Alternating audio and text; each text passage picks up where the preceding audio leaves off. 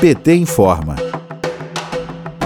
Atualmente, 19 milhões de pessoas estão na pobreza e o auxílio emergencial médio de 250 reais é insuficiente para manter os brasileiros e brasileiras em casa durante a crise de saúde. Com a população abandonada pelo atual governo, a bancada do PT na Câmara está articulando medidas para que o benefício seja estabelecido no valor de 600 reais enquanto durar a pandemia.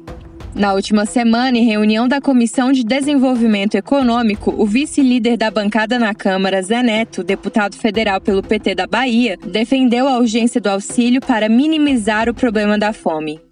Nós temos que pensar conjuntamente a situação do mercado, do mercado financeiro e as cobranças que têm sido feitas ao Brasil, essas continuam sendo feitas e, infelizmente, o governo federal opta por manter o serviço de dívida e essas, esses encargos todos sendo pagos de forma muito tranquila. Isso é um paradoxo ao que se vive aqui dentro do nosso país, numa economia que internamente vem sofrendo de grandes dificuldades e que o auxílio emergencial acaba sendo uma política estratégica, tanto para quem recebe, tanto para o mercado interno, para a economia, para o PIB e para a manutenção de uma parte muito significativa e suculenta do nosso setor produtivo. Sem contar do quanto é importante, em virtude de sabermos nesse instante que Infelizmente, senhor presidente, é uma, uma notícia para mim trágica dessa semana: 19 milhões de pessoas no Brasil estão já na miséria e com situações gravíssimas com relação à própria sustentação. A fome voltou, as pessoas estão vivendo com muita dificuldade e, evidentemente, 44 bilhões, como foi aprovado no orçamento, representa apenas 15% do que foi dado de auxílio emergencial na primeira onda, que eu já disse agora há pouco, vou repetir. No Brasil não existe primeira nem segunda onda. Existe uma revolução. A gente sai de um momento é chamado primeira onda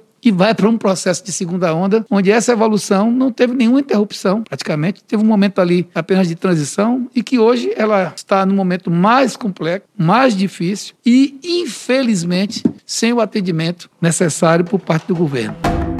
A ex-ministra do Desenvolvimento Social e Combate à Fome, Tereza Campelo, concordou com Neto sobre Bolsonaro estar empurrando a população para a miséria e por colocar o Brasil no mapa da fome das Nações Unidas. Ela destacou também que é um momento trágico. Campelo afirmou que em 2020 Bolsonaro queria pagar apenas 200 reais de auxílio, mas que foi obrigado a aumentar para 600 reais pelo Congresso Nacional. E destacou que sem o auxílio, o Produto Interno Bruto, o PIB, teria caído do dobro. Relembra que o Fundo Monetário Internacional, o FMI, recomenda que seja usada uma parte dos gastos públicos com a área social.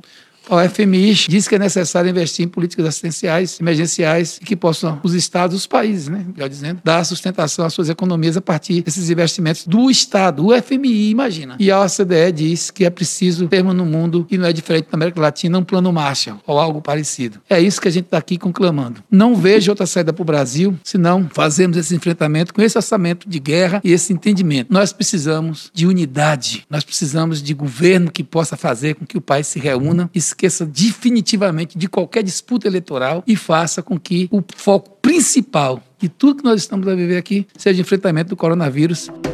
De Brasília, Terra Thaís Costa para a Rádio PT.